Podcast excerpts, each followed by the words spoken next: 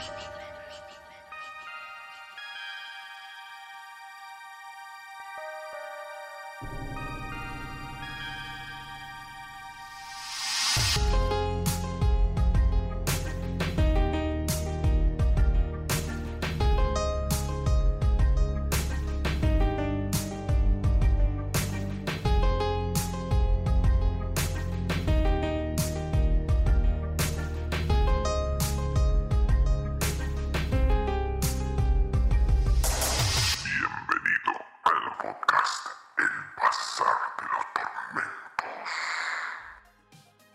Buenas e infernales mañanas, tardes o noches tengan ustedes atormentados. Que el infierno les sea de provecho. Una edición más en El Bazar de los Tormentos. Quien les habla, Dave Dagon, acompañado de el queridísimo Van Helsing, gente, ¿cómo les va? Bien, ¿vos? Bien. ¿Qué- ¿Qué tal tu semana? Para el olvido, como todas. Para el ¿Sí? olvido, sí, sí, sí. ¿Tan chota fue? ¿Se puede decir? Sí, sí, sí, sí, sí. Bueno, ¿y la tuya, Dave, qué onda? Bien, sí, también. Tranquila, qué sé yo. Más de lo mismo, monótona. Se, se levantó un poco. Lentísima. Eh, bueno. Sí. La, la verdad que es súper lenta. Pero bueno, ¿qué nos trae hoy, Dave? ¿Qué nos reúne hoy? ¿Qué nos reunió? Hoy nos trae un clásico condenado. Un clásico condenado, sí. Hace bastante que no traemos uno. Sí, desde el bebé de Rosemary, no. Sí, No. pero ponele que el bebé de Rosemary no sé si contaría como condenado en sí. A ver, eh, condenado, o sea, es un poco para darle un- una marca nuestra. Que sea condenado en sí y con todas las letras, no, porque Exorcista también era un clásico condenado y sin embargo, de condenado no tiene nada, es No. No, un clasicazo. Bien, sí, qué sé yo. Es el nombre de nuestra sección, para recordar clásicos y sus novelas. Porque lo que me sorprendió de la cosa, que yo en mi ignorancia no sabía hasta hace poco, es que tenía una novela en la que fue inspirado. Sí, una novela corta, muy corta. Pero bueno, tenía una base que la verdad que no, no sabía. No, no. No. Yo conocía de una novela de la cosa, pero que es basada en el guion de John Carpenter de la película. Pero de ahí Claro. a que sea el, el libro posta, o sea, que haya un libro de- donde realmente se sacó la historia, no sabía. Sí, que, que haya una fuente donde se debió para crear La historia. la historia. Claro. Así que va a haber spoilers. Y si no vieron la película es del 82, gente, ya Y es- si no vieron la película es del 51, o sea.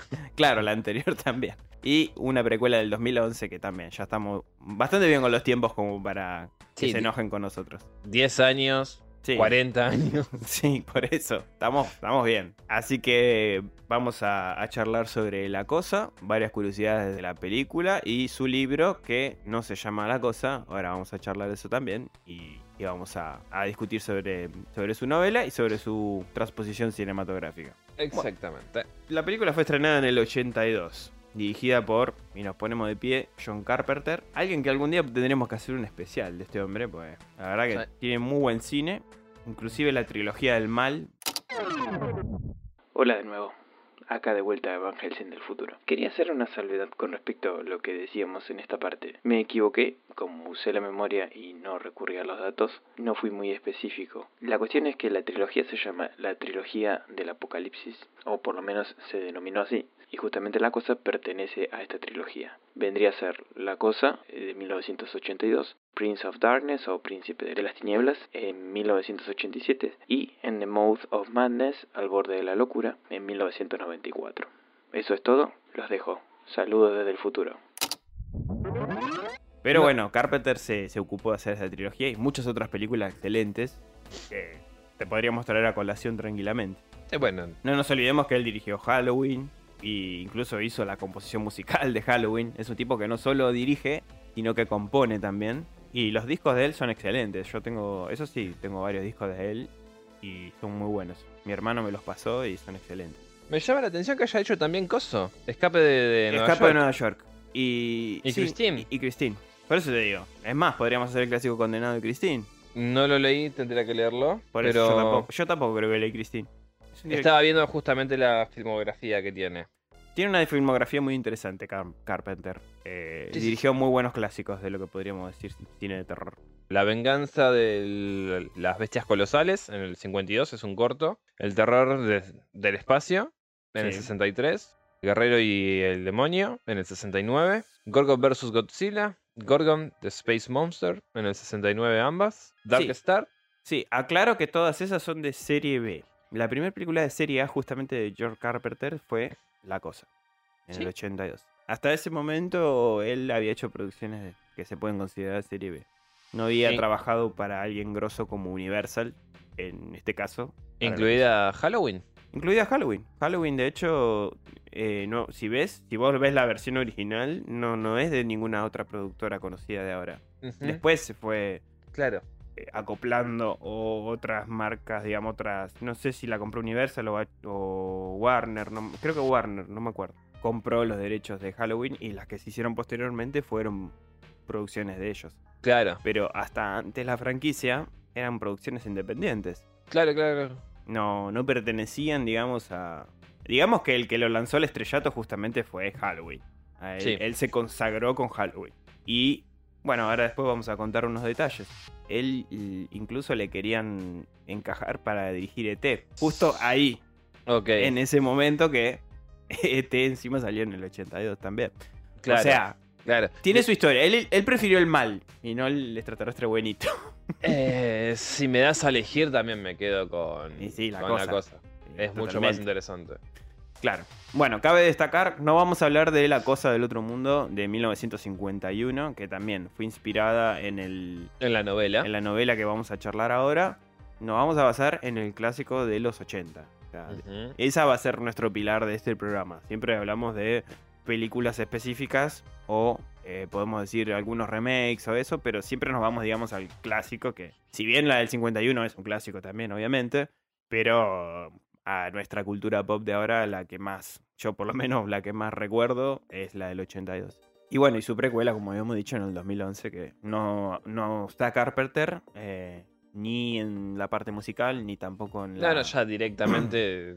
Eh, Iba a Es- estar, es pero bueno, después por divergencias creativas u otras cosas o tiempos que no se dieron, no, no la dirigió. La dirigió un, un director noruego que no, no recuerdo ahora el nombre, es un poquito complejo, pero eh, se la dieron a él y... Pero ahora vamos a después hablar un poquito de eso y la verdad que hizo un buen trabajo también.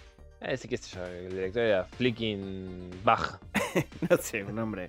Henriksen, una cosa así. Me una- parece. Un, nombre muy escandinavo, digamos. No, no lo retuve. Pero bueno, la cinta del 82 fue inspirada en esta novela que decíamos de Campbell. De, John, John- Campbell. eh, sí, John W. W. Campbell. De la cual, como decía, recientemente yo me enteré de que fuera el autor de esta novela. Que se llama ¿Quién anda ahí? Who Goes There? Es el título original, no la cosa. Algo que tendría que reprocharle a Del fondo. del editorial. fondo que para venderme el libro me puso la cosa y no me puso quién anda ahí, la novela que inspiró la cosa y me lo pone en grande así, pero el título no es la cosa. Porque la cosa se llama el otro libro que salió posterior a la película, que es idéntica a la película. No salió nunca en versión hispana, no, busqué y no, no, se conoce. Pero sí estaba en otras lenguas, bueno, entre ellas la anglosajona. Y es así, es la novela tal cual a la película. Como suele pasar con muchas películas. Yo, por ejemplo, tenía el, libro de Los Hombres de Negro, que era idéntico a la película, basada en el guion de la película, y prácticamente era leerte la película de Los Hombres de Negro. Es como la tormenta perfecta de, de King. Bueno, no, la, la tormenta perfecta de King es un guion que hizo Stephen King. Pero el libro justamente es eso. Te- Claro. tenés- en todo el libro es. Son 400 y pico de páginas. Exacto. Como por ejemplo hace poco, por ejemplo, la, la obra de teatro de Harry Potter, que es posterior a la vida de Harry Potter, que son solo los guiones. Pero a lo que yo te cuento es que es la película contada. O No sea, él, lo que se le dice la novela basada en la, en la película. Lo mismo pasó con la cosa. Mm. Publicaron el libro contando que McReady pilotando el helicóptero llegó a la base. Aparecieron unos noruegos, bueno, todo así, ¿entendés? O sea, está todo narrado como si fuera la película, con los guiones Mm. usados, porque justamente poronga. lo- los guiones. Y bueno, el que no quiere, el que quiere leer la, la película o quiere tenerlo y lo lee, bueno, le- lo poronga. leerá, qué sé yo. Son- Ah, una parada. es marketing, Dave. Es Nah, nah, así. El que quiere lo lee. Yo cuando era chico me, me encantaba Hombre de Negro, me regalaron el libro y era así. Co- y tenía fotos de la película. De bueno, de la misma forma que te digo que salió La Tormenta Perfecta, también está Bastardo sin Gloria. Los guiones. Los guiones de la, de la película. Sí, creo que también los eh, ocho más odiados, creo que están también. Ni idea. Yo el de los Bastardos sin Gloria sí lo vi. Lo estaba por comprar y fue como. Ah, pedo, sí. El guion nada más. Es guion. sí. Después me compré la tormenta perfecta. Claro, es lo que te digo. Es lo que te digo, los guiones son tal cual con las explicaciones técnicas que tiene un guion, justamente. Los planos, la- las cámaras donde tienen que estar y eso. No, pero la A ver, lo- el tema de cámaras no se nombra. Mm. Simplemente te dicen, qué sé yo, Susan caminaba por acá o- y Claro. te da el diálogo de Susan y el pensamiento. Pero la puesta en escena. Claro, y te, aclara eso simplemente, que la cámara se aleja para darle, o los focos se apagan. Digamos, es el guion que hizo King para, el, para la película. Sinceramente no sé si hay cosas que estén en la novela eh, que sacaron y que no figuran en la película. Eso no lo sé, Claro. porque no vi la tormenta perfecta. No, eh, yo la vi, pero no leí la- los guiones, así que no, sé, no sabría decirte. Pero seguramente sí, porque es bastante extensa la, la miniserie. Dura como dos horas y media, tres horas dura. Muy fácil. Así que tres horas y un libro de guion de cuántas hojas. 400 y pico. Y sí, está bien. 450, ponerle como mucho. Debe estar, está bien, entonces. Debe, seguramente debe coincidir todo. Puede ser. Creo que no hay versión extendida, es así tal cual. Todo se hizo para la tele, no salió nunca al cine. No, sí. Se eso hizo para la tele, después salió el DVD, el VHS y todo eso, pero no, no, no, no estaba pensado para cine, digamos. Lo sé, lo sé porque te lo aclara justamente en un par de hojas. King te la pone. Así que bueno, como decíamos, la novela original eh, de la que está inspirada la película La Cosa es de John W. Campbell, que salió eh, en 1938. Ujú. Va a ser una bocha de tiempo. Y estableció justamente los cimientos de la historia que conocemos después de la, de la película que hizo Carpenter. Sí, 85 años, ponele. Sí, no, 44 años pasaron. No, desde que se salió de una novela hoy, 85 Ah, sí, sí, tal cual, sí. Eh, 44 años pasaron hasta que Carpenter hizo la, la película, eso lo quería decir. Eh, bien, existe también, como decía, la novelización de la película, que se llama La Cosa, pero que salió justamente, escrita, ahí está, por Dean Foster, lo tenía anotado. Dean. Foster escribió la novela, basada totalmente en los guiones de la película y lo que sucede en la película. Ok. Pero bueno, no, no está presentada en la versión hispana, que yo haya encontrado. Ok. Bueno, aclaramos que además la película de Carpenter de los 80, en, el, en 1951 se estrenó una película llamada también La Cosa del Otro Mundo, como decíamos antes, ¿no? Que se- el guion fue basado también en la novela y bueno, y después la nuevamente nombramos la, la precuela que salió en el 2011. Bueno, hablando de Campbell, ¿qué podemos decir? Que es uno de los máximos exponentes de lo que sería ciencia ficción en el siglo XX, por lo menos a comienzo del siglo XX. Eh, sacó muchas revistas de, mm, de estas Pulp Fiction que se le decía, o estas Sí. historias de, de terror futurista, o típica casquito. Igual el Pulp Fiction era más que nada por el tema de, del papel, porque era hecho de pulpa. Era como el papel más barato que usaban justamente para ese tipo de revistas. Este Campbell, de hecho, era más editor que escritor en sí. Pero bueno, presentó la novela e- y, y tiene otras obras rescatables, digo. Pero bueno, nos vamos a concentrar en la Who Goes There, ¿no? En quién anda ahí. Bueno, y aparentemente también inclusive el mismísimo Isaac Asimov pertenecía a, su círculo, ¿no? Porque él generó como este círculo de escritores de ciencia ficción. Y bueno, uno de sus acólitos era también Isaac Asimov. Por otro lado, el largometraje de Carpenter se puede decir que se estrenó. no se estrenó en un buen momento. Porque en 1982 tuvieron la mejor idea que estrenar E ET Claro. de Spielberg y Blade Runner, que es un peliculón de ciencia ficción indiscutible, de Riley Scott, el que hizo Alien. O sea, estamos hablando de Spielberg y Riley Scott. Versus Carpenter, que hacía su primer película, sería. O sea, la prensa lo hizo pelota, no lo ayudó el estreno, las familias iban todos a ver ET, obviamente, y la película quedó totalmente en el olvido en su estreno. Pasó a ser un clásico de culto muchos años después. Lamentablemente, en su momento no fue muy apreciada, ¿no? Ya te digo, hoy podemos decir que es un clásico de culto como Alien, si queremos. Pero no. Podríamos, podríamos decirlo que sí. Sí, tiene efectos especiales muy destacables. O sea, no se comparan quizás, pero tiene efectos especiales muy buenos. Muy buenos juegos de cámara. Ojo, los animatrónicos no están mal. No, no para nada. Los anima- ti- y el concepto de las criaturas están buenas también. Sí, sí, sí. Por eso no, no está mal. No, Tuvo muy poca prensa. Por eso. Y los guiones, la verdad que muy buenos para la época. Y bueno, y los efectos, como decíamos, muy sobresalientes. Y contó encima con la composición musical de Ennio Morricone, que es el compositor italiano de los más célebres, como por ejemplo hizo Cinema Paradiso, Los Ocho Más Odiados, hace poco de Tarantino, y El Bueno, El Malo y el Feo, que es del western del 60 y algo. Bueno, estamos hablando de un tipo que hacía muy buena música. Clint Eastwood. Y te digo, quizás no es la mejor composición que he escuchado de Morricone, ¿no? Porque mm, tenía el disco con sus mejores obras y bueno, si tengo que compararla quizás no es lo mejor, pero respetó muchísimo el concepto del el sintetizador. ¿Viste esa música tan... tan que parecen así como latidos?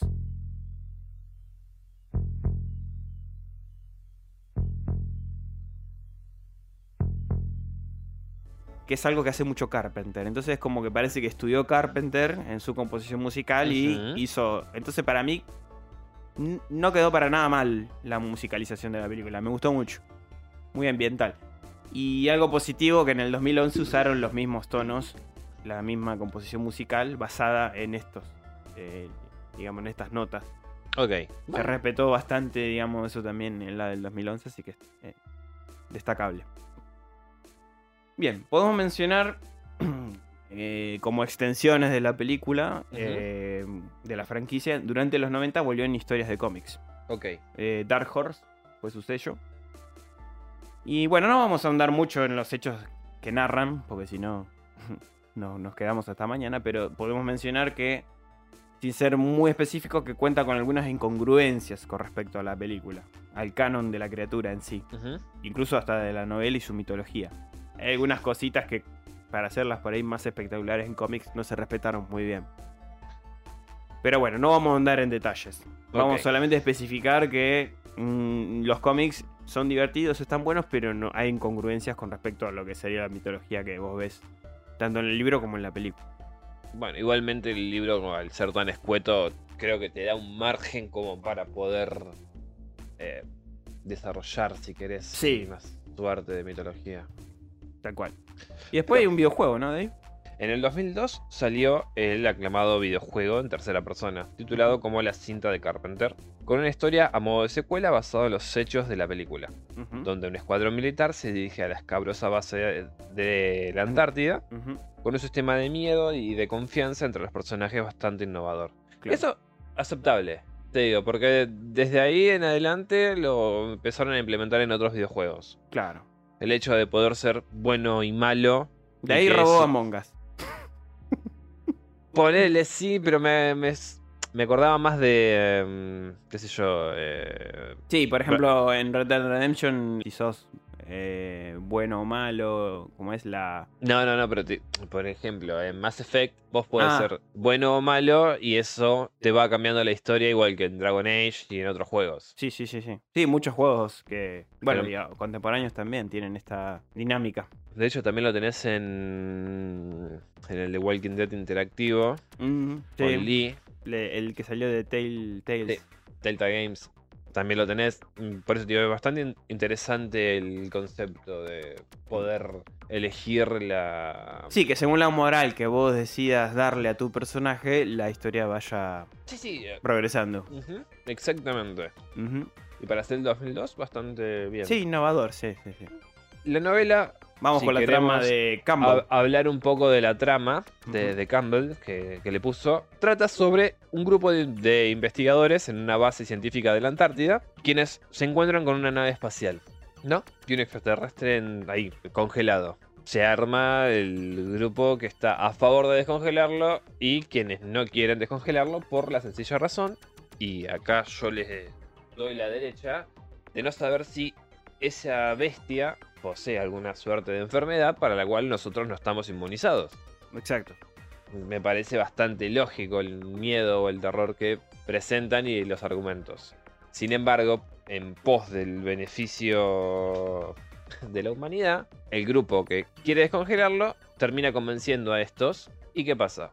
Lo descongelan. Y ahí es cuando las cosas se tuercen, si Se queremos. ponen feas. Se ponen feas. Que me gustó más cómo lo hicieron en la película. A mí también. Me gustó más eso. A mí, a mí también me cerró más como Carpenter tomó, giró, digamos, un poquito la historia para para aquel lado. Le agregó o- elementos como la computadora, que eso también es interesante, que ahora bueno, lo vamos a charlar, pero... Claro. Más que nada para que se entienda, eh, a ver, en la novela se habla de que encuentran al extraterrestre este, que es una masa morfa con unos ojos que están congelados de, de odio, básicamente. Sí, tres ojos. Tres ojos congelados y, y tiene esa mirada de, de odio, lo cual podemos asumir que el bicho está no muerto, pero sí en una suerte de... De hibernación. eh, sí, de invernación, ponerle algo así. Claro, ya digamos que el, el temor eh, arranca ahí, digamos, con la expresión de esta criatura. Y yo creo que sí, sí, sí, totalmente. Entonces, terminan descongelándola. Ujú. ¿Y qué pasa? En cierto momento la criatura esta desaparece. El- la, la ponen sobre una mesa de la cocina encima hijos Sí. de remil puta. El cocinero los caga puteada encima. Los reputea y la dejan ahí a que se descongele sola. ¿ok? Eso también es algo interesante. Lo que mm, dice el médico. Que la dejen que se descongele lentamente. Que no la apuren al proceso porque si no eso haría que las células se mueran. Blair, ¿no era? Sí, ¿El creo que sí. La descongelación, como decíamos, reviva al extraterrestre ese, que tiene una capacidad bastante interesante. Porque al parecer, ni siquiera el ser que vemos ahí es realmente la, la entidad que sería la cosa. Sino que es más una. mm, tipo un simbionte. Podemos decir. Es verdad, ahora que me haces pensar, es muy concepto del simbionte esto.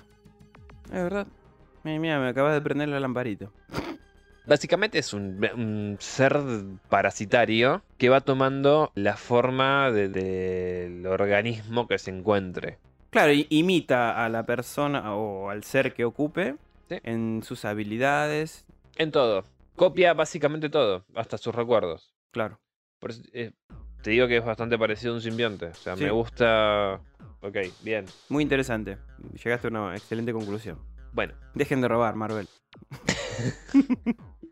entonces, desaparece la bestia esta. Obviamente todo el mundo piensa que fue el, car- el carnicero, iba a decir, no, el cocinero. Porque fue el tipo que estaba totalmente en contra de que el bicho estuviera principalmente en su mesa de cocina. Exacto. Por esto que decíamos, que al no saber qué clase de enfermedades podía llegar a aportar, terminaría por infectar la mayoría de la comida que tenían. A ver, están en la Antártida, lo cual tiene sentido que no quieran perder los suministros. Y sí, porque aparte mucho suministro no creo que, que haya No. para tirar para arriba. No. Entonces, la cosa desaparece, de repente se empiezan a escuchar ladridos de los perros que ellos tienen eh, ahí en la base, y repentinamente uno de los perros, que sería como el más fiero, el macho alfa de ellos, se calla, ¿no? Cuando ellos se acercan a ver qué pasa, el perro está destrozado, sin embargo, siguen habiendo la misma cantidad de perros. ¿Qué fue lo que pasó? Entonces, los investigadores tratan de averiguar quién puede ser la bestia y cómo pudo haber sustituido la entidad de uno de ellos o de los animales. Eso también me gustó. El hecho de que la, bestia esta tuviese que eh, tener cierta cantidad de tiempo para poder adoptarlo. Sí, que no era una cosa que, instantánea. que no fuera inmediato, me pareció... Y además, el, el tema de la sangre.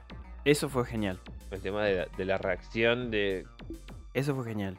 Es hermoso, porque me recordó algo que había leído una vez, que fue más o menos en los 1700, 1600, 1700, cuando empezaron con las primeras transfusiones. Lo que habían hecho una vez, no me acuerdo bien dónde lo leí, pero era más o menos en ese tiempo, le habían puesto sangre de, creo que de toro a un chabón, había perdido una banda, y eso terminó volviéndolo loco. Tipo, vivió, pero fue 10 segundos y después terminó en una vorágine de, de locura que lo llevó a la muerte. Mira, ni no, no conocía sobre eso. No, Te digo, lo estoy citando muy de memoria porque lo recuerdo Sí, vagamente. vaga- muy vagamente. Pero bueno, vol- volvamos al hilo de la historia. Entonces, están estos perros y básicamente lo que sugieren es tomar una muestra de, de los animales y compararlas. Ujú. Sí, de sangre. una muestra de sangre. Porque uno de los médicos estos les habla de un experimento de, con conejos en los cuales mezclan sangre de conejo con la humana y se supone que también se produce una suerte de, de rechazo en Exacto. esto y llevándolo a la muerte. Pero ¿qué pasa? Si lo dosifican poco a poco, el conejo termina como a- Asimilando. asimilando la sangre humana y eso se usaba para pruebas en crímenes y esas cosas. Sí, sí, era más o menos una técnica de ese momento. Estamos hablando de una novela del 38, 1938. Muy en pañales. Entonces, con esto empiezan a probar cuál de la sangre de todos estos animales es la que es- termina por ser rechazada. Que también tiene sentido si te pones a pensar. Sí, sí, sí, tiene No- mucho sentido. No está tan. no está mal resuelto en la novela. A mí me gustó cómo se resolvió en la película también, pero la verdad que la novela está bueno. Entonces, después de esto, y cuando ya se dan cuenta de que uno de los animales es el habitante de esta cosa, uno de los médicos lo que sugiere también es que este organismo, eh, este simbionte, como quieramos llamarlo, se replica, se autorreplica.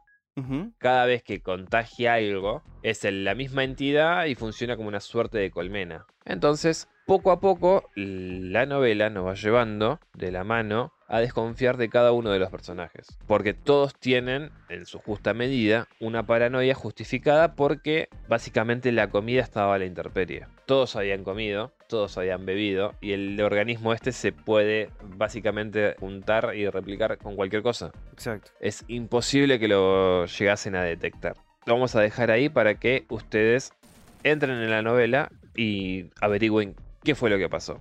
Son 98 páginas, no es muy larga y tampoco quiero meter muchos spoilers, sinceramente. Bueno, dale. Sí, sí, querés. En la hoja de ruta está bien, pero no quisiera meter spoilers para... Está bien, está bien. Yo la hoja de ruta la hice lo más suavecita, sin llenar de detalles, pero.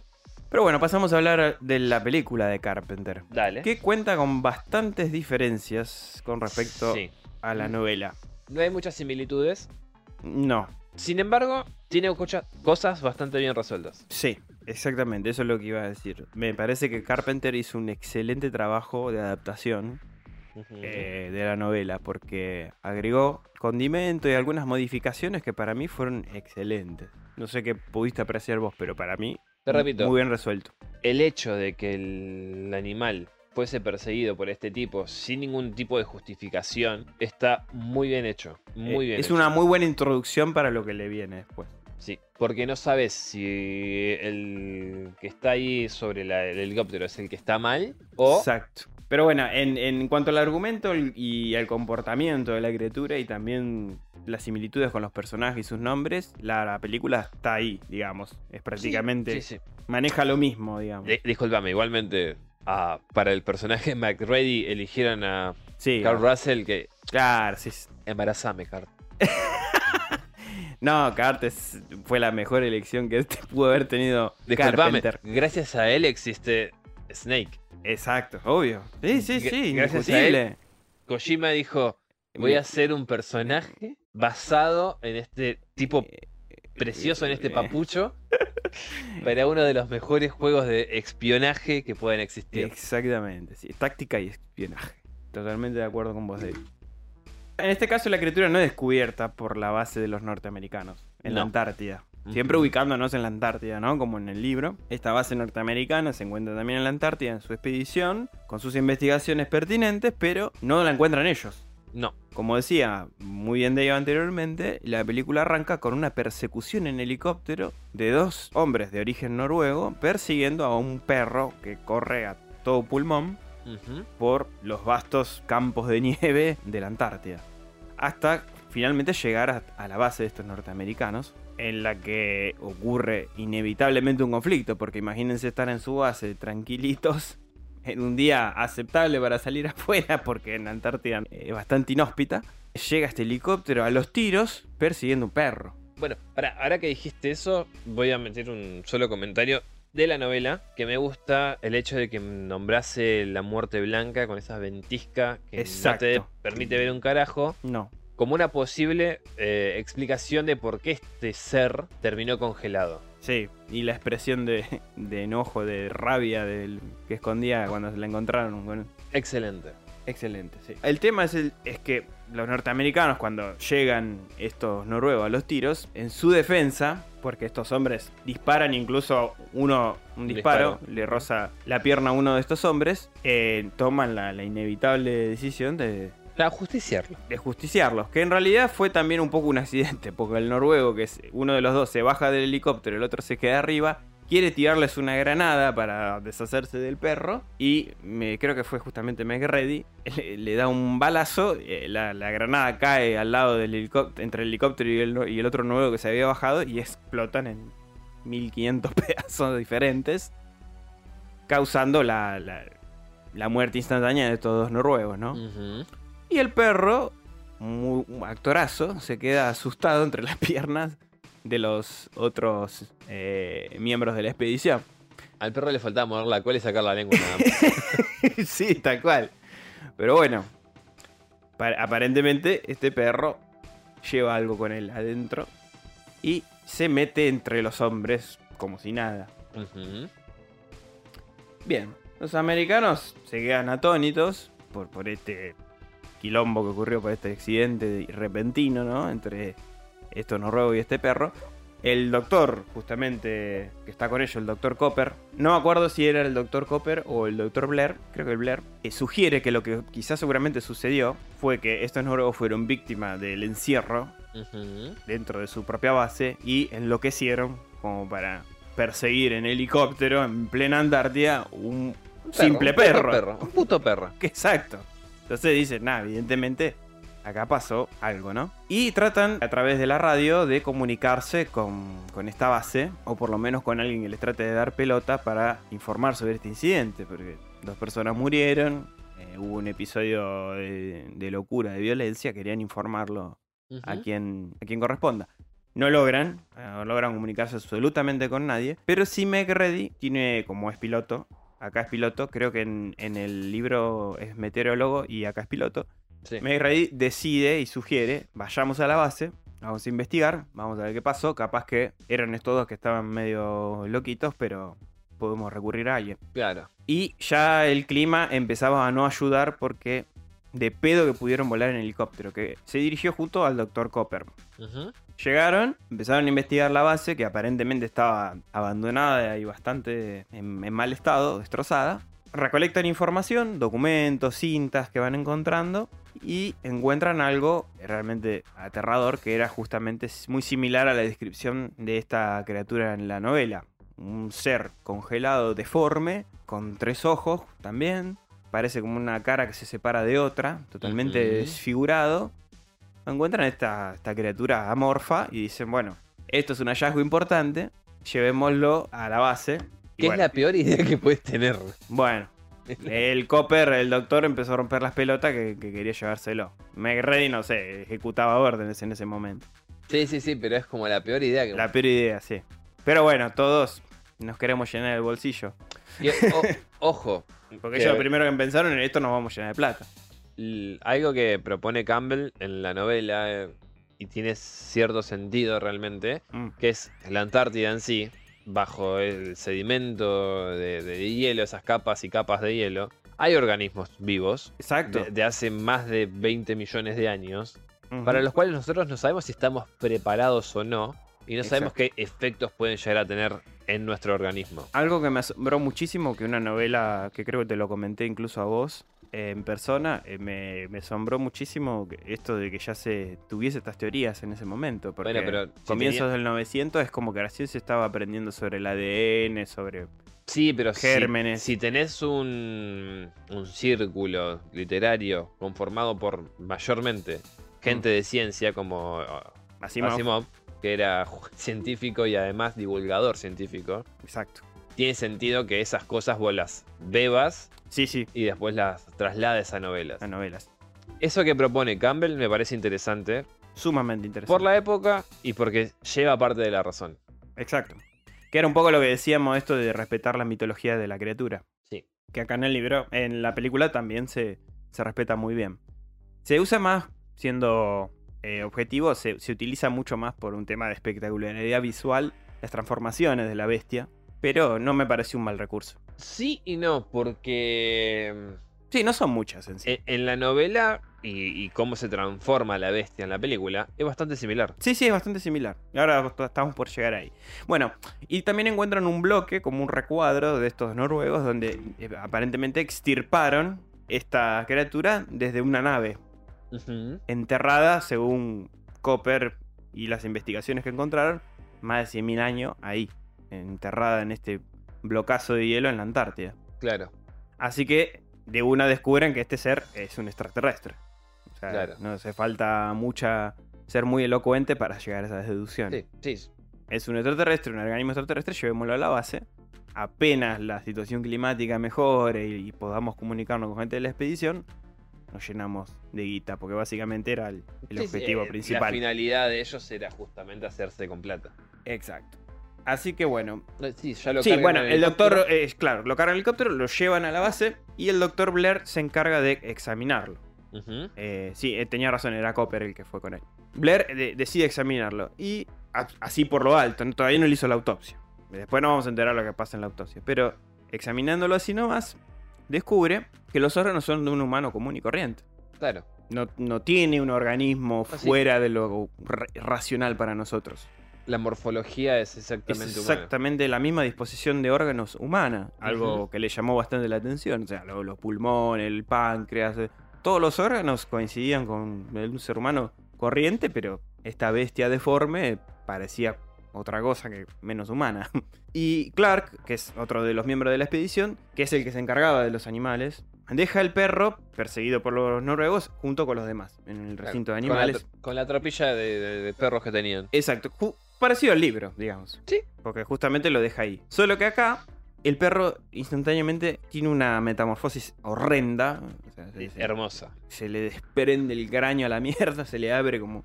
Y empieza a sacar esos filamentos. Sí, es una cosa. Es, no, es genial, genial. eh, es más, eh, eh, me, me pareció excelente el recurso de, de ataque de empezar a alargar esa sustancia viscosa para entorpecer a los perros. Que creo que era como un tipo un ácido, porque un perro Sí. quedó completamente destruido, pobrecito. Empezó a atacar y a defenderse, porque los otros, como eran ya una jauría, eran bastantes perros, lo podían haber hecho pelota. Pero enseguida él empezó a defenderse, tanto con sus tentáculos como. Bueno, y a todo esto no aclaré, pasaron varias horas. Sí, El perro eh, entre ellos. Es básicamente lo mismo que sucede con la novela. Exacto, solo que no se descongela el, el ser, digamos, o sea, no se No, lo descongelan en su base, en su propia base. en su propia... Y, y no es él el que ya lo traía, o sea, no era el único que ya tenía este bicho adentro. Claro. Acá eh, la, la- la Carpenter hizo doble apuesta. El perro, que es un organismo que ya está viviendo y ya se está adaptado al clima, está esparciendo su, su cepa, su, se está contagiando con otros, con otros organismos. En cambio, no solo está ese, el perro, sino que también está el otro congelado ahí. Doble combo. La cuestión es que sufre esta metamorfosis. Enseguida los hombres se, se- se esperan porque ven esta criatura deforme que encima le sale un brazo, trata de escaparse por las tuberías. O sea, es una cosa Bueno, pero es, horrenda. justa- justamente lo que explican en la novela también eh, es que la entidad esta, este simbionte, es replicante. Exacto, es replicante. Lo que hace es, al tomar una muestra de tu ADN y poder hacerse un van, O agarrar una mía y hacerse un Dave, o agarrar cualquiera de los perros que están acá afuera en el inframundo, Sí. y poder adoptar su forma, lo que hace es trasladar su conciencia, por eso digo, es como una colmena en realidad de, de- de un solo ser. Y después, en el caso de que sufran alguna suerte de, de muerte con fuego, como es en la película, como ese material genético queda guardado en la colmena, en el cuerpo en el que se posesione, vuelve a transformarlo, ¿entendés? Exacto. Pu- puede usar esa, esa información para a un ser humano que le salgan, qué sé yo, tentáculos, o le salgan alas, o lo que fuera. Sí, sí, tra- traslada esos datos genéticos a su conveniencia. Sí. Exacto. Eh, enseguida los hombres toman a pelo a este monstruo que se está gestando delante de ellos. Y Childs, que es otro miembro de, de la expedición, agarra un lanzallama y lo fulminan ahí al instante, matando también otros perros que salieron huyendo. Algunos quedaron ahí, pero se hace una carnicería. Y esta criatura muere, aparentemente. Muere ahí. Claro. Pero ya el germen de la desconfianza empieza a Claro, gestarse. la, la- la paranoia empieza a desatarse en, el, Sí, en, el- en, la, en la base. en la base. Entonces, como ya la paranoia está ahí, desencadena todo un pandemonio dentro de la estación. exacto. Porque todo, en todo ese lapso de tiempo el perro estuvo solo antes de que se transformara y todo lo demás, y estuvo en contacto con ellos. Y como esta, e- este ser se transmite básicamente por contacto, podemos asumir de que si no fue porque lo acariciaran, también pudo haber lamido algún- la comida, que es frutas, verduras, tenedores, cuchillos, y ese material genético queda ahí, queda él aguardando el momento de entrar en contacto con otra, otro huésped, si queremos. Exacto. Y, y perdóname que te interrumpo, pero eso también está buenísimo como... Porque al ser un organismo que no conocen Sí. y empiezan a, a tantear a ver qué puede ser, me gustó mucho cómo se desarrolló eso también. Las decisiones que van tomando y todo, está muy interesante. Bueno, entonces, ¿qué pasa? Ya con esto la paranoia es justificada. Entonces, todos desconfían de todos. Dijo, "Y muchachos, vamos a jugar a Mongas. Claro. Sobre todo, las sospechas van sobre Clark, que era el responsable de los perros. Y quien, por obvias razones, tenía más contacto con los mismos. Sí, Entonces, McReady, junto a los demás, examinando los archivos que rescataron de la base eh, abandonada noruega, descubren que hallaron una, una nave, bueno, en la cual se presume que, como lo dijiste vos, estuvo Sí. en el hielo die- 100.000 años. claro, porque acá empezaron a examinar bien los documentos. Claro. En contraposición con el libro que creo que dice 20 millones de años. Sí. Le, le- le suman mucho más. Mientras tanto, los miembros de la expedición toman recaudos como por ejemplo comer comidas enlatadas, que eso también es interesante, Sí. ¿eh? porque ya empiezan a ser conscientes de que esta entidad, con lo que entra en contacto, es posible que lo posea. Creo que el que lo sugiere es eh, Blair, Blair, sí, me parece que sí, el que lo sugiere. el- creo que Blair. La película de Blair. Sí. Y en un descuido, mientras Benin, el miembro que había recibido el roce del disparo del noruego, termina siendo atrapado por la criatura que se descongeló y finalmente recobró la vida, contaminándolo a este último. ¿No? Sí. Windows, o Wi- no, Wi- no era Willows, No, Windows. Windows, Sí, sí. Windows XP. Otro hombre del equipo de expedición descubre esta transformación avisando a los demás, persiguiendo a Benin, cosa Claro, ya. y quemándolo. Que ese es el que está en la mesa de operaciones, ¿no? El bicho estaba en la mesa de operaciones, pero cuando lo posee, esa escena me gustó mucho. Él está todo así como roscado, sale afuera corriendo a la bestia, le tenía como las manos deformes Sí, y grita así en la nieve y lo prenden ahí fuego, lo hacen pelota. Claro, esa escena claro. muy buena. esa escena. tenés razón, sí.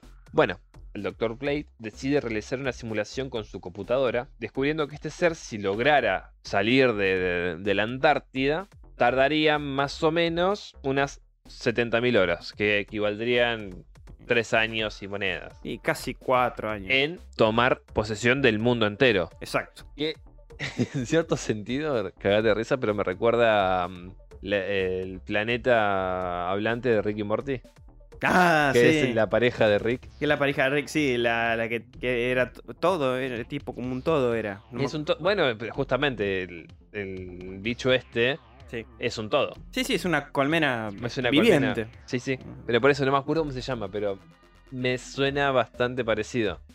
Es verdad. Sí, sí. Me que todos los habitantes, con que estuviese con quien estuviese, era, era ella, era el planeta. Exactamente, sí. Es totalmente asexual. Sí. Que es- y también si te- me gusta eso de mm, Campbell, porque él, en- si bien los métodos que tiene la criatura para eh, desarrollarse son violentos, Sí. a la vez son- también son pacíficos, porque una vez que ya posesiona a uno, ni siquiera es que recurre a la violencia en sí, Mm, en contraposición a Camperter. ok. En la, pel- en el- la novela, más allá de la lucha que hay ahí entre la bestia esta morfa y los perros, que los perros obviamente se habrán sentido intimidados por, e- por este ser de tres ojos, después no hay una lucha en sí. No, directa no. Porque es como que siempre está huyendo. Porque sabe que hay una mayoría. Pero también hay algo interesante que es que mm, un poco lo que también sospechaba, más que nada creo que lo explica mejor Cam- Carpenter, Mm. es que medio que a propósito el bicho no se apuraba en poseer a todos. Es interesante eso. En un momento McReady como que sugiere que pudo hacer eso. ¿Por qué? Él decía, nosotros somos su, su única salida de acá. Sí, Tenemos que ir, él, él no opera de manera masiva porque está viendo cómo nos comportamos y a medida que nosotros hagamos determinadas cosas, él va a saber cuál va a ser la mejor opción para que él se las tome y se siga... eh, bueno, ahí no estoy tan de acuerdo. compro lo que dice McReady, sin embargo me quedo con la explicación que da Campbell. No, no, no, la explicación de Campbell está buena. Digo que me pareció un buen recurso también. Sí, sí, sí, pero a lo que voy yo es. Está bien, sí, tiene razón McReady. Mm, Sin embargo, el- la cosa esta mm. no necesariamente necesitaría posicionar a todos. Claro, por eso. Pero eh, eh, es algo que yo me pregunté y por eso me gustó que la película me lo responda. Mm. Porque yo dije, si este bicho si quiere invade a todos al toque, no, no, no me parece algo tan complicado para esta criatura. Pero no lo hacía justamente para ir, digamos, como viendo qué decisiones tomaban los otros y todo, como para ver. Claro. Eh.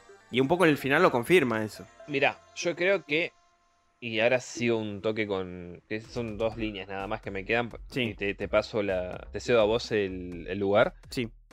Yo creo que la, la vuelta de tuerca que podrían haberle dado Campbell y Carpenter, Carpenter. en su momento sería que eh, la cosa posicionara, ponerle, qué sé yo, si eran 6 a 3. Sí. 3. La mitad. a la mitad. Con esos tres que ya tenés, dos encerrás. Ujú. Dejas a uno. Ponele que sea McReady. ¿Sí? Sí.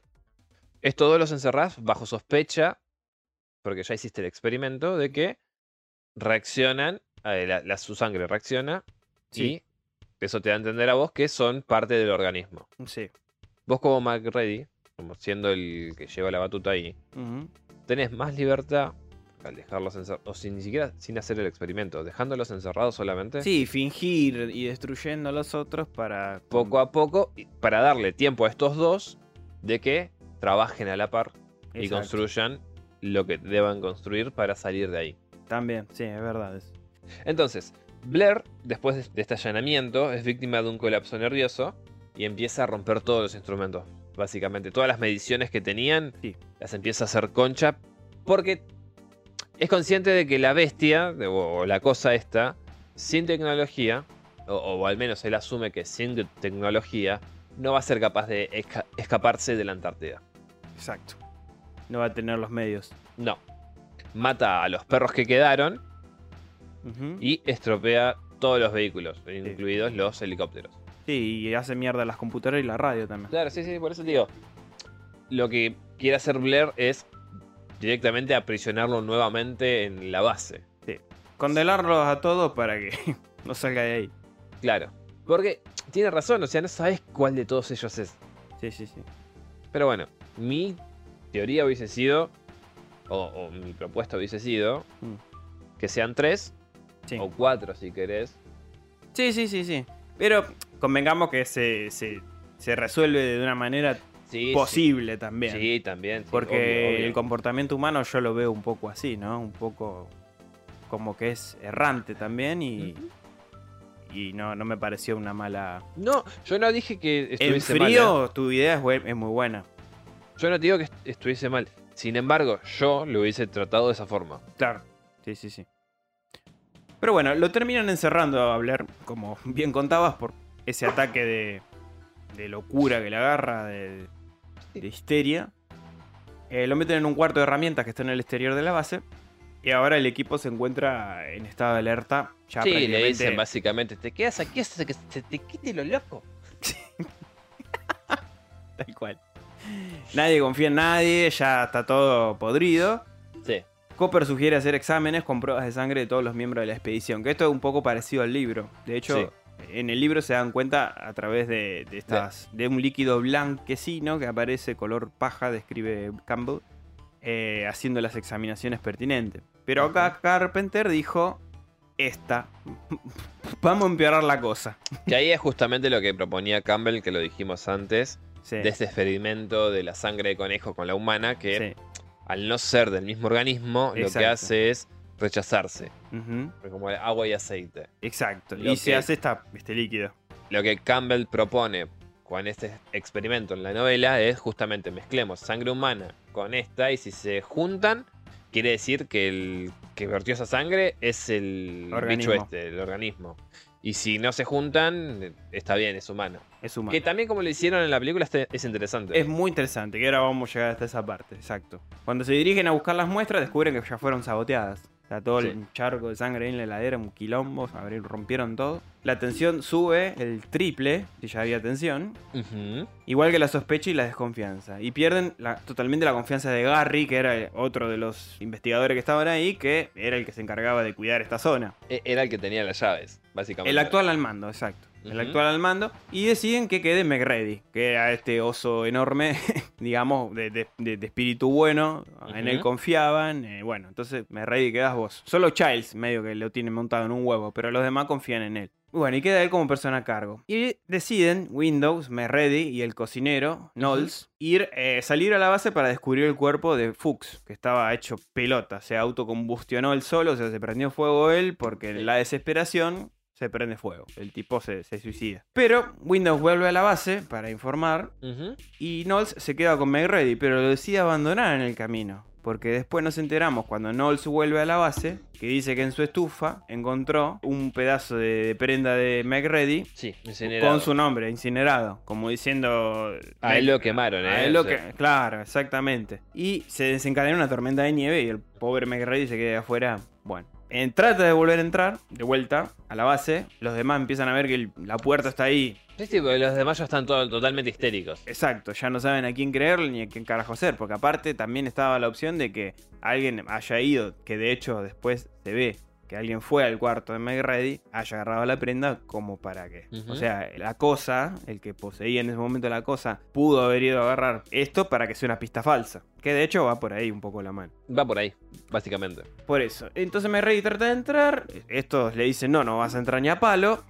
Encontramos tu prenda, qué sé yo. McReady recaliente se mete en una ventana de, de una habitación contigua y los amenaza a todos con una bengala y una dinamita diciéndole, si no me dejan en paz y no me escuchan, vuelo a la mierda a todos. Volamos todo, muchachos. A ver, claro, no, No tengo sé. ningún problema. claro, los hago mierda a todos, porque si ustedes no me van a dar bola, yo los vuelo a ustedes. Que creo que básicamente, si al tipo que vos estás acusando de estar infectado por esta cosa te aparece con una bengala y un Y una fajo de dinamita, yo creo que te decís, no, no es, o sea, porque no el- el- la entidad no va a querer volarse a la verga. No. O, sí- o sí, O sí, o sí, como una suerte de... eh, despiste. Despiste. Pero, pero bueno, se- la criatura se quiso asegurar que no, porque bueno, eh, encima, a- al mismo tiempo en el forcejeo, Norris, que es otro que estaba ahí, le agarra un ataque cardíaco que lo fulmina. En el forcejeo de tratar de agarrar a McReady, que es un oso gigante, los otros, bueno, peleando con él, este le agarra un infarto. No tiene mejor idea que, que tener un infarto. Copper lo va a asistir, le intenta usar eh, el desfibrilador con él para reanimarlo, cuando una mutación en el pecho de Norris Que es hermoso, es hermoso. y Yo no, me esperaba realmente que apareciera eso. Eh, Fue excelente porque lo que menos te imaginabas es que iba a ocurrir eso. O sea, la panza de Norris se hace como una mandíbula enorme y le devora los brazos a Copper. Hermoso. Hermoso. Empieza a masticar de una manera horrible. Pero ves, a eso es a lo que yo me refiero. Que eso Carpenter lo hizo muy bien. Sí, Utilizar a la misma, al mismo organismo. Para que eh, mute de esa pa- forma. Para que mute de esa forma sin levantar ningún tipo de sospechas en los demás. Exacto. Porque el, de- el que menos me lo esperaba era de, de Norris. De Norris, Sí. sinceramente. De- sí, de todo lo que estaban ahí pensabas que no sé, que era Clark. Yo pensaba que era Clark, ponele. Yo pensaba que eran los negros. Que era inevitable. pero era no. inevitable que sea Clark. Posta, posta. Yo pensé que, eh, en un principio pensé que era uno de los Knowles negros. o Childs. Sí. Eh, bueno, eh, como toda película norteamericana, siempre el primero a morir es un Bueno, afrodescendiente, pero o, no, en o esta en, no. inf- o en infectarse. O en infectarse. Acá no. Acá no, no, todo lo contrario. Que si Vamos, no, Camper. si yo no estoy mal, es el mismo negro que hizo años después Mortal Kombat, eh, el personaje de Jax. No, no investigué, vos sabés, no. Me de, pa- de- de los 90 decís vos? Me parece muy parecido. No lo investigué, pero puede muy, ser. Muy parecido. Después lo tenemos que. Oyentes, Muy. si saben, lo, lo buscamos. Me parece muy. Pero bueno, Pero bueno, cuestión es que el pobre Copper eh, es devorado.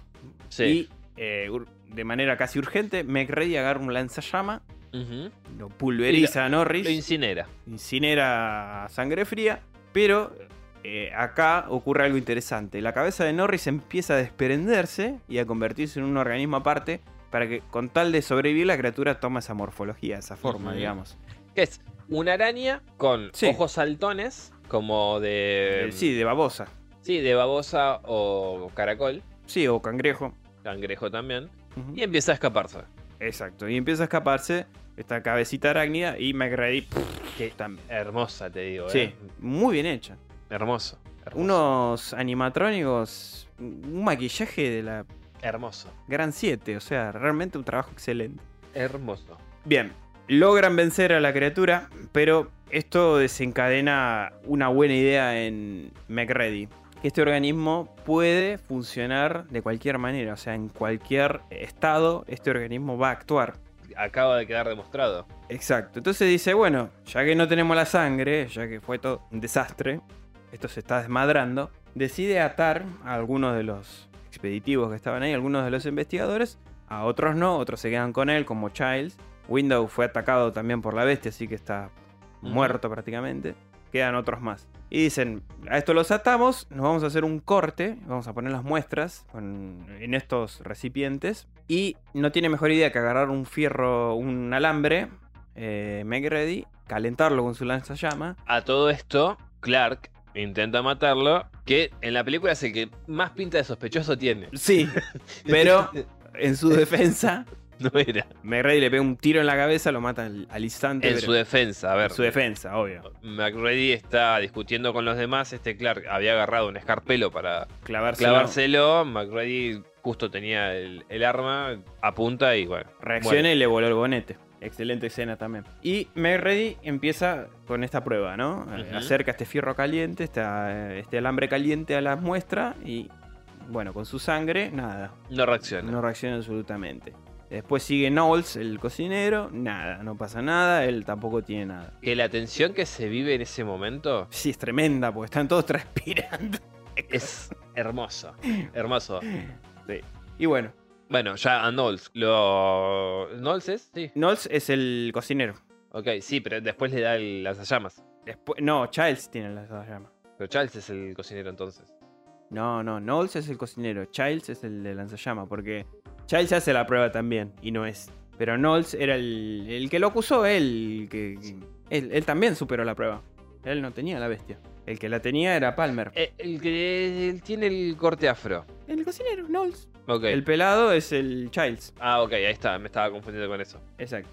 Bueno, resulta que entre todos, eh, Palmer es el que tenía, el, el que reacciona. La sangre de Palmer reacciona. Encima, mientras está por hacer la prueba, el- su cráneo se deforma y empieza A a metamorfosearse. Exacto. Que la sangre, por eso digo, a mí me hizo recordar mucho al simbionte, porque es ahí como reacciona y empieza a moverse la, la misma sangre. La misma sangre, claro, se hace como un globo de carne que salta de. Salta de, de este recipiente. Que muy buen para logrado efecto. Sí. Yo nunca me di cuenta de que el juego de cámara que hicieron parece que posta salta de la sangre. Impresionante. La verdad que Carpenter me cerró el culo. Así que bueno, se transforma y ataca a Windows. Perdón, yo me confundí. El que no era el otro bicho que atacó Windows. Lo- acá lo atacan a Windows. Obligando a Merredia a quemar a ambos con el lanzallamas. No le queda otra que hacerlo pelota. Entonces, están todos muertos, Pero es casi quedan cada Ca- vez menos. casi todos muertos. Child se queda de guardia mientras McReady y Knowles van a controlar a Blair, que es uno de los que estaba encerrados. Sí, el, el que se enloqueció.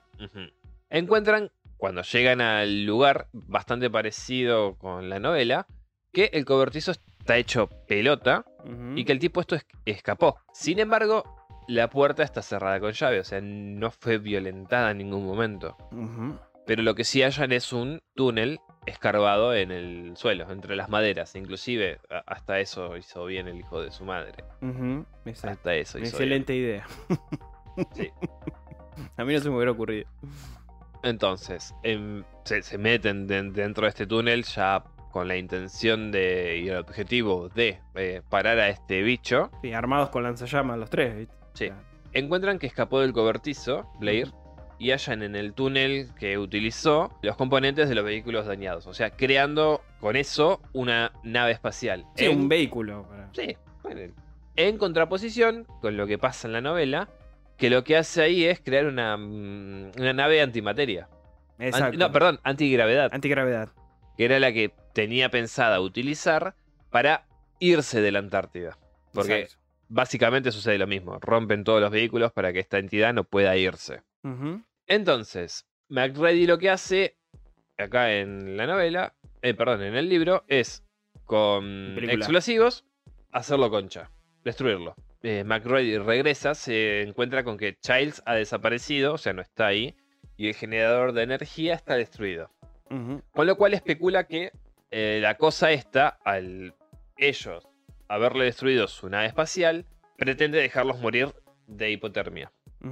Y él, o ella, o, o que, o lo que sea, como, como podamos describirlo, aprovechar el momento en que vengan a rescatarlos para poseer a esta gente nueva y con ello expandirse globalmente. Y también hizo mierda Knowles, de paso. Sí. Y la parte en la que McReady tira la, la dinamita y hace ese giro. Es Snake en. Tan, tan, tan, tan, tan. Sí, Tan, tan, tan, tan, tan, tan, tan. Le faltaba la musiquita.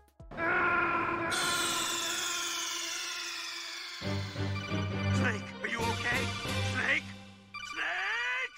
Bueno, entonces, eh, McReady, Gary y Nails deciden detonar toda la estación para destruir la cosa. Pero mientras preparan los explosivos, la cosa Blair mata a, a Gary eh, y Nails. Ah, a, a Gary y Nails desaparece. Y Claro, y, no- y no- Knowles. No, no. Eh, la cosa Blair se transforma en una enorme criatura monstruosa y destruye el detonador. McReady dispara los explosivos restantes con un cartucho de dinamita, destruyendo la base y al monstruo. McReady sobrevive, que es justamente en esta parte en la que hace la voltereta esa. La voltereta. eh, y se sienta cerca de las llamas para mantener el calor mientras se queman las ruinas de la estación.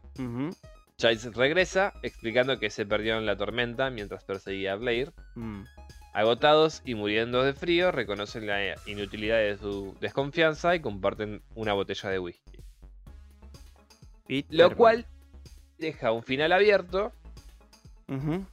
y nos lleva a especular cuál de los dos es realmente La el nuevo habitante de la cosa. Bueno, oyentes, vamos a hacer. ¿Qué creen ustedes? ¿Qué creen ustedes? ¿Team Childs o Team me ready? Yo me ready toda la vida. Olvidate. Para mí, él no es la cosa.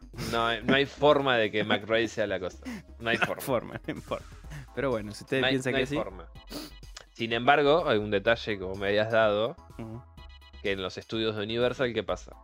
Sí, en los estudios Universal están los dos eh, en la parte, digamos, de la cosa. eh, están los. eh, hay una base militar, Ujú.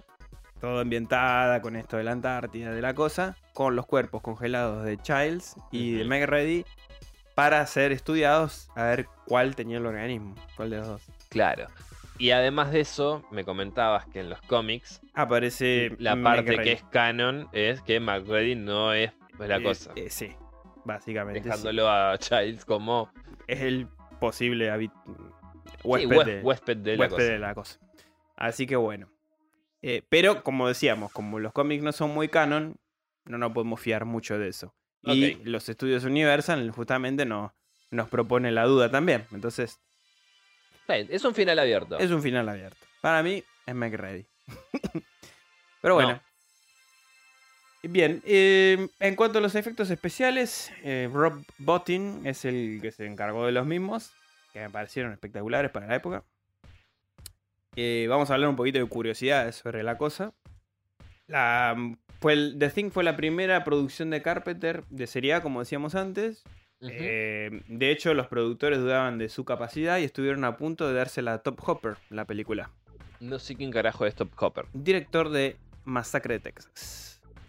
Ese es Toby Hopper. Le van a dar el- la, la película se le iban a dar a él. Pero bueno, mientras la película original, em, la que se hizo en el 51, 51, del director Hawks, La cosa del otro mundo. sí, fue rodada en el Polo Norte, la de Carpenter se rodó en el Polo Sur. Mira, Ahí es otra curiosidad interesante. interesante. No como ahora que lo hacen todo con pantalla verde. claro, exactamente. Antes de que empezaron a grabar el rodaje de la película, Estos sí eran actores. Sí, eso sí. Se cagaban bien de frío. Eh, antes de que empezara a grabar la película, eh, a Carpenter le llegó el guion de un extraterrestre buenito. Que finalmente prefirió elegir a uno más hijo de perra que el de Spielberg. Y mirá, sinceramente creo que tuvo, si no es la mejor elección de su carrera, casi. Y sí, porque. mm, Era muy diferente su estilo de cine. Es, con- es inequiparable. Ah. La cosa. No, no, sin quitarle mérito a ET y a Spielberg, que son, es un excelente director, una muy buena película, un clásico, todo, pero Sí, bueno. Pero, Acá hablamos de terror. pero no puedes ofrecerle al No, director Carpenter. eh, de Halloween. Halloween que haga la película sobre un extraterrestre totalmente bueno. No, no, no. no Es inconcebible. No, no, en algún momento iba a agarrar una motosierra, ET. E- Es como que a Tarantino le propongas hacer, no sé, una película infantil. Claro, no, no, No se puede. que dirige una de Disney. No se puede. No, no. No se puede. Era imposible. Bueno, muchas escenas fueron rodadas en el interior del estudio de Los Ángeles. Ok. Y para eso usaron decorados de refrigerados, o sea, congelados. Mm. Iban poniendo elementos congelados con temperaturas extremas para darle la autenticidad de lo, de lo mismo. Imagínense que estamos hablando de temperaturas de menos 70 grados en la Antártida. Cuando el cine era cine y no pantalla Eh, verde. otra vez.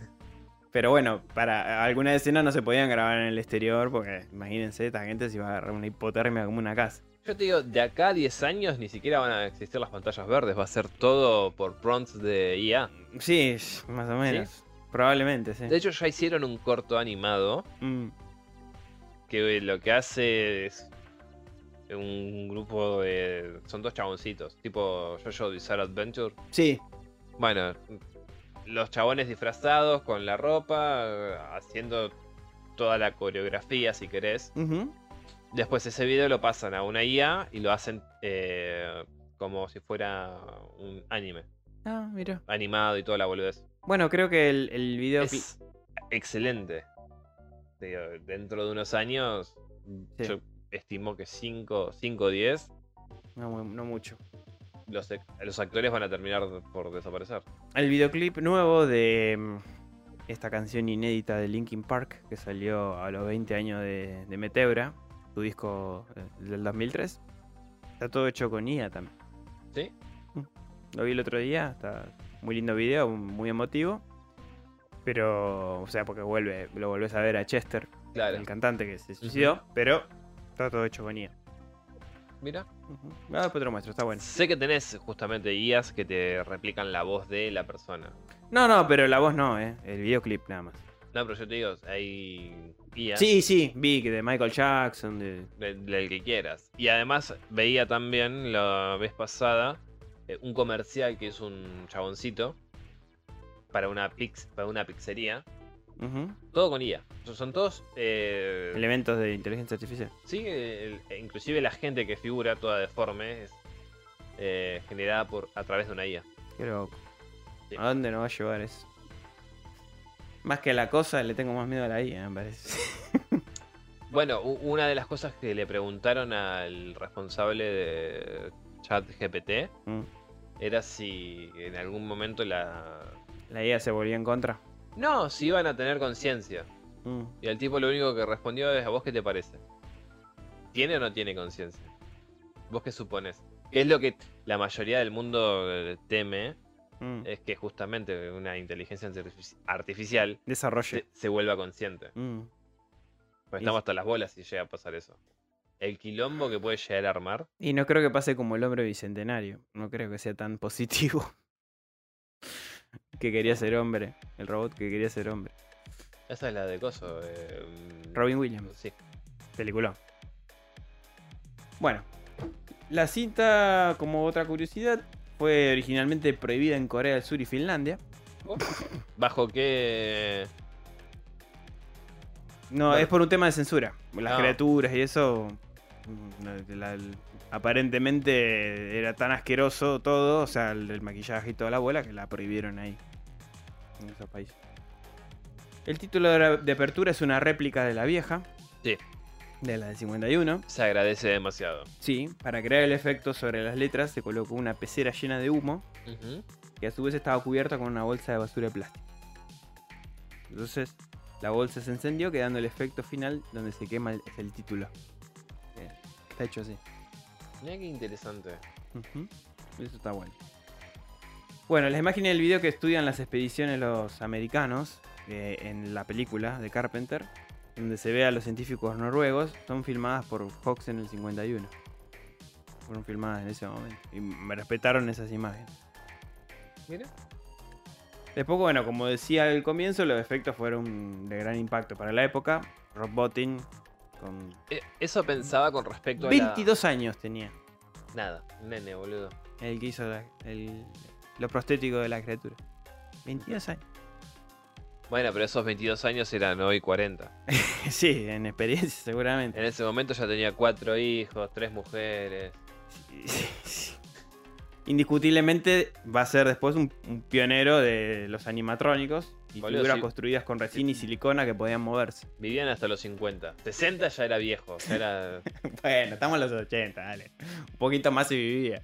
Un poquito más. 65. Después, la única mujer que participa en la película es Adrienne Barbeau. ¿Dónde está? ¿Dónde vimos a esta mujer? Porque no hay ni una. Yo no vi en ningún momento una mujer. Que es una ex esposa que tuvo Carpenter. Sí. Interpreta la voz del juego de ajedrez que está jugando McReady. La, ajedrez electrónica que McReady se calienta y le hace mierda. es la voz que sale de la computadora. Es la ex esposa de Carpenter. No, no era una, una computadora, sino una voz de una mujer posta. Con razón es la ex mujer. Ah, otra curiosidad, a casi tres décadas, Sí. ya prácticamente son tres décadas en realidad, tanto Carpenter como Russell dicen o admiten no saber todavía qué personaje fue reemplazado por la criatura y cuándo. Ok. Y después iban a elegir a, mm, para la banda sonora a Jerry Goldsmith, pero él la desestimó y fue Morricone. Y Ok. Se trata de una de las pocas películas de- que no contaba con el logo de Universal al comienzo. Es verdad. ¿Sabes que sí? Ujú. Es verdad. Y acá una de, un dato interesante y que me hubiese ofendido muchísimo es que el papel de Meg Ready se le había ofrecido anteriormente a Nick Nolte y a Jeff Bridges. No sé quién carajo son. Nick Nolte, si te lo muestro te vas a acordar, pero Jeff Bridges, para que te ubiques, ¿viste Mm. alguna vez el, de- el gran Lebowski? Creo que sí. The Big Lebowski. Creo que sí. Bueno, es el personaje principal, el viejo. Perdón. No, no, no hubiera quedado mal Jeff Bridges, pero... No, no, no, no. A mí déjame a Carl Russell. Ahora, sin embargo, sí me gustaría tal vez agregar algunas similitudes que se me vinieron a la mente mientras lo leía. Ujú. Que sería, uno, el cuento este escrito por Michael G. Sí, sí. de autopsia, sí. el extraterrestre y el argumento es bastante similar Sí. a eh, quién está ahí o la cosa. Sí. En este caso. A este relato y como ya hablamos en el programa sobre el gabinete de curiosidades de Guillermo del Toro, que si no lo escucharon pueden hacerlo, está en la primera temporada. El tercer episodio de, gabinete de las curiosidades justamente es el relato este de Michael G. Sí, e- e- este cuento largo. también creo que tiene la misma cantidad de páginas. O no, 30 y algo tiene. Mm. Pero es bastante parecido y, y similar la forma en que se comporta uno, la criatura, los fines por los cuales lo hace. sí. Porque la criatura en, en la autopsia lo que hace es ir en una suerte de exploración para después mandar la señal y que vuelvan. Exacto. No, no, sería una invasión masiva, digamos, no de un solo ser, sino de varios. No, claro, exactamente. Mm. Que, a ver, el del bicho este o el ser de la cosa tampoco podemos decir ah, en un 100% que no hayan sido miles. No, no, no. Según, según el estudio que había hecho en la computadora Blair, ese solo podía en 70.000 horas contagiar a todo el mundo. Pero de ahí a que haya otro en la nave, no sabemos. No, o en la nave o fuera de. O fuera Tampo- de. ta- Tampoco sabemos cuáles eran los motivos de, de este ser y qué es lo que buscaba en sí. Sí. Y convengamos también que si alguno lo llega a pensar, en algún momento lo se me ocurrió, es que en ese punto de la Antártida donde se encontraban, prácticamente no había animales. No. No había pingüinos, no había osos polares, no, no. Sin embargo, si yo me ciño a la Bueno. época en la que se remonta, Mm, eh, perdón, eh, a lo que dice en la novela, que son 20 millones de años, hace 20 millones de años la Antártida no estaba congelada. no. Era No. un clima más tropical. Mm, No, no sabía eso. Sí, era más tropical. Lo cual supongo que habrá sido un pifie de Campbell. Para Sí. darle una, más una cosa de Sí, sí, de espectacular. espectacularidad que otra cosa. Tiene más sentido hace mil años. Sí, yo creo que sí. Ya te digo, 20 millones me parece relativamente poco porque era un clima más tropical. Sí. que había. Hubiese agarrado todos los dinosaurios que andaban por ahí. No sé si dinosaurios. Tal vez si, qué sé yo, mamut y dientes de sable, lo cual hubiese facilitado que esta criatura se expanda. Sí. A menos que, no sé, hubiese quedado muy mal herida y tuviese que pasar un periodo largo de invernación, Claro. Que ya en, en ese caso ya. que sería como una onda IT cuando llega a la Mm. Tierra, que no, no ataca en ese momento, sino que tiene que esperar un tiempo hasta que Sí. sana. juntar fuerzas, digamos, energía y. Ponele, no sé. También le encuentro cierto parecido a las montañas de la locura. Sí, de Lovecraft, sí. sí. Tienen, a ver, más que nada el, La expedición en el hielo. Ahí en... la expedición y las criaturas que se encuentran. Porque en, en las, en las montañas de la locura. Sí, son criaturas amorfas. No, son, eh, son parecidos a. mm, Son como plantas con una suerte de cabezas así medias largas. Pero ¿qué pasa? También se lo encuentran congelados ahí y se los llevan y los van a descongelar. Cuando lo descongelan es que se produce todo esto. Bueno, ¿viste este corto concepto de las montañas de la locura que Bueno, hizo Guillermo? Es básicamente esa la, la descripción que da, es eso que hizo del toro. Imagínate los bichos así. Por eso. Yo me lo imaginaba un poco así. Tiene cierto regusto en las montañas de la locura. Sí. Me parece que podemos decir o sugerir O asumir, vez, sí. que Campbell bebe un poco del concepto de las montañas de la locura para crear a este ser también. Exacto. Porque en, en ese libro también se habla, en, ese libro, en, esa- en ese cuento largo, o novela corta si querés, se habla de que estos seres llegaron muchísimo antes de, de que exis- existiera en sí el primer homínido Ujú. a la Tierra y gobernaron ahí, en, en esa parte de la Antártida. Claro. Empieza, o en el Polo Norte, no importa, uno de esos lados, de un lugar frío era. Antártida, sí. Y empezaron a florecer hasta que, bueno, una guerra con los putos de Yogot, que se las quita. Eh, guacho, vení acá, vení para acá. Básicamente sí, porque es como una invasión que se produce. Claro, sí, sí. Así a grandes rasgos. ¿no? Una guerra de entre dos, Sí, dos sí. mundos. Sí, sí. Después, eh, yo creo que los que hicieron Dead Space Sí, sacaron. tomaron, pero no algo. Tomaron casi todo. el Agarraron. Alien y agarraron la cosa. Que no es una mala fusión. No, excelente No fusión. es una mala fusión. Porque lo- los eh, metamorfos. No, no, no, No, son metamorfos. no, no. xenomorfos. Sí. Xenomorfos son. Pero no. Los en- xenomorfos son los de Aliens. pero en la cosa también. No, en. En The Space se llaman necromorphos. Bueno, los necromorfos. Básicamente tienen el- la misma transmutación o transformación, si querés, Sí, que en la cosa. sí, sí, sí, sí, porque las mutaciones son sumamente agresivas. Son justamente para combatir a, a los seres humanos. Están hechos a propósito para destruirlos. Y es justamente una raza que se desarrolla, a diferencia de la cosa que eran organismos vivos, en organismos muertos. Eh, en The sí. Space te muestra que si no morís, eso no, no te agarra. Y por eso Sí. tenés que desmembrarlo para que no eche raíces. Insisto que no sabemos la historia detrás de este or- organismo De la cosa. Algo que supone Campbell es que llegaron a la cúspide de su evolución, Sí, lo cual les permitió poder poseer pacíficamente, entre comillas, a otras entidades y con eso expandirse a través del universo. sí. No sé, me gustó, me hu- hubiera encantado que ese universo Se expandiera, sí. floreciera un poco más. Por lo menos desde, desde Campbell, ¿no? Desde, sí, obviamente. Yo siempre voy a preferir más la- las Sí, ideas originales del, Obvio, sí, sí. del escritor. No sé qué opinarás vos. No, no, yo opino lo mismo. Opino. Ah, ¿de, de, de dónde se bebió? Sí, Mm. sí, a mí lo primero que se me ocurrió fue justamente de Space. Y. Bueno, también un poquito Alien, como el octavo pasajero, porque también es. No sospechen entre ellos, pero en realidad sí, hay uno que sí. el robot, Sí, el androide. pero me gusta lo que decís con respecto a alguien que haya haya podido beber de eso Mm. por el hecho de que cuando Ripley Sí, queda embarazada de, La criatura. de la criatura. Y en los cómics también en los xenomorfos, cada vez que te infectaban, vos no te dabas cuenta hasta que no te salía el huevo Sí, sí, de que la hasta que panza. no eclosionaba la- de la panza, exactamente. Sí. El facehug. Ujú. El facehug te embarazaba la cara, te metía la- el huevito adentro y después eclosionaba en tu cuerpo.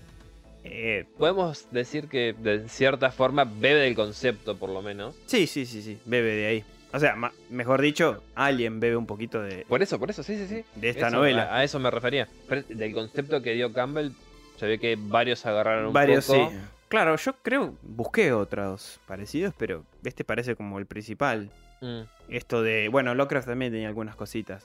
Sí. Eh, pero Campbell es como que dio el, el prototipo, digamos, de, de extraterrestre a forma de organismo que invade, digamos. Que de donde sacaron otras ideas. Ujú. O por lo menos, como decíamos, Alien, o de esto de, de que eclosione dentro de un cuerpo humano, de que se geste dentro de un cuerpo humano. Claro. El simbionte, ahora que me lo dijiste, de Marvel, o sea, Venom, es Es que la sangre, la reacción de la sangre que Es- tiene cuando le acercan el coso es muy a lo simbionte. Es muy. No se me había ocurrido, pero la verdad que sí, es, Es, es muy a lo simbionte. es muy simbionte, muy. Y vos me decías también que eh, tenías o encontraste cierta similitud con eh, Cazador de Sueños. Sí, exacto. Muchísimas similitudes con el cazador de sueños. Yo ese también. lo, lo leí todavía, de King. Pero no sé qué, qué, Yo vi la película. qué No. qué podrás aportar con respecto No, a... es. A ver, el escenario es bastante similar porque justamente hay obviamente elementos muy de King, ¿no? Una Sí. amistad de, de niños Sí. que ata a unas cuatro o cinco Sí, integrantes. Hay uno de esos que tenía como que sueños premonitorios o una boludez así, ¿no? Algo así. En realidad, ellos tenían un amigo que no me acuerdo si se llamaba Dudley o algo de eso, que era eh, un, un niño con síndrome de Down. Ujú. Ellos cuando eran chiquitos lo salvaron a este niño de ser at- atacado por otros bullies de, de mierda que lo estaban eh, humillando. Ellos salvan a este nene con... No me acuerdo si tenía síndrome o tenía problemas mentales. Algo Bueno, de eso. Algo, algún tipo de, de afectación mental tenía. Mm.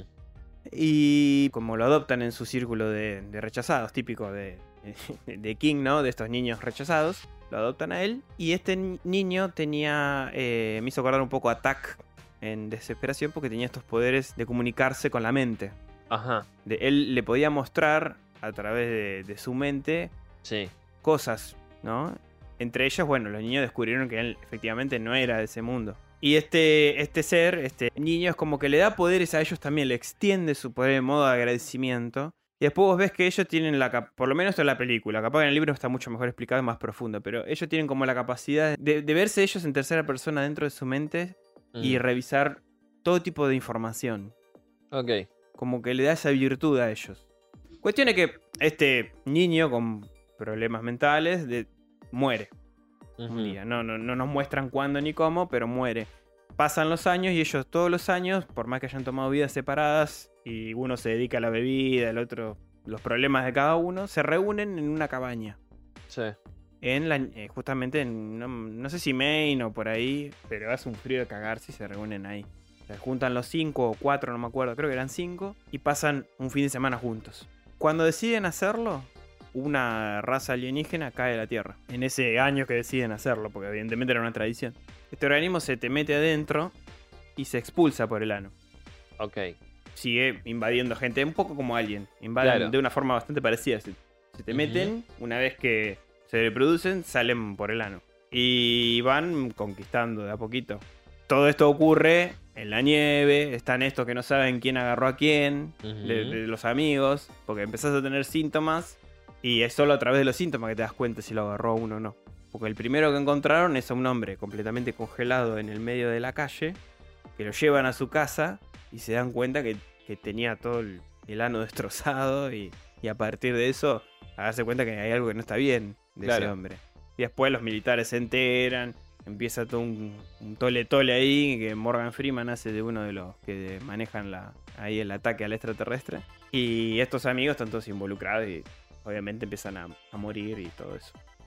Si quieren ver la peli, yo ahora estoy contándola así media desprolijo porque la vi hace muchos años. Me gustó en su momento, pero la verdad que la novela no la leí. Pero me hizo acordar mucho a, a este cuento de King porque se mueve en un escenario de nieve, se mueve en esta, en esta, en esta forma de vida que tiene que usar el cuerpo para poder reproducirse. Una mezcla entre Alien y la cosa, ¿no? Eh, sí, puede ser. Me hizo acordar ser. un poquito. King lo escribió después de tener un grave incidente de auto a esta novela. Tengo cuando lo atropelló la camioneta. Él, después de recuperarse, escribió esta novela, El cazador de sueños. Y Su- mucho tiempo después compró esa camioneta y la rompió a palazos. La rompió. Exactamente. Bueno, Así que bueno, nada, me, me hizo acordar un poquito de eso también. A mí ahora, así en, en este momento, no se me viene otra Y cosa. Among Us, Va, aparte, aparte. aparte. El impostor. Pero creo que Among Us bebió más de la película que otra cosa. Sí, sí, sí, totalmente. El hecho de que se transforme en Sí. una, una boca gigante y, y te deje el huesito. el- Es muy eh, la película. Sí. Pero bueno, no sé si vos tenés algo más. Nada más, atormentados. Bueno. Creo que estamos bien por hoy. Esto fue todo. Nosotros somos el Bazar de los Tormentos. Señor Van Helsing, su servilleta Dave Dagon. Ya Recuerden que nos pueden seguir por Instagram, Eso. por Twitter, por Facebook. Nos pueden escuchar a través de YouTube, de Google Podcast, Spotify. Apple Podcast, Spotify, Podimo, Deezer, La Concha de tu hermana. Amazon Music. estamos en las principales plataformas. Estamos. Y si quieren, si les nace, pueden dejarnos un comentario o un pulgar arriba. Y con eso somos nosotros muy felices. Exacto. ¿Algo más para agregar, Van?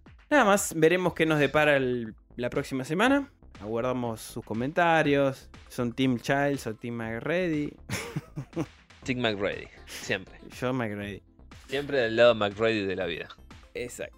Y nada más, queridos atormentados, les deseamos un tenebroso abrazo. Y que tengan una semana aterradora. Sí, y atormentada. Chau, chau, gente.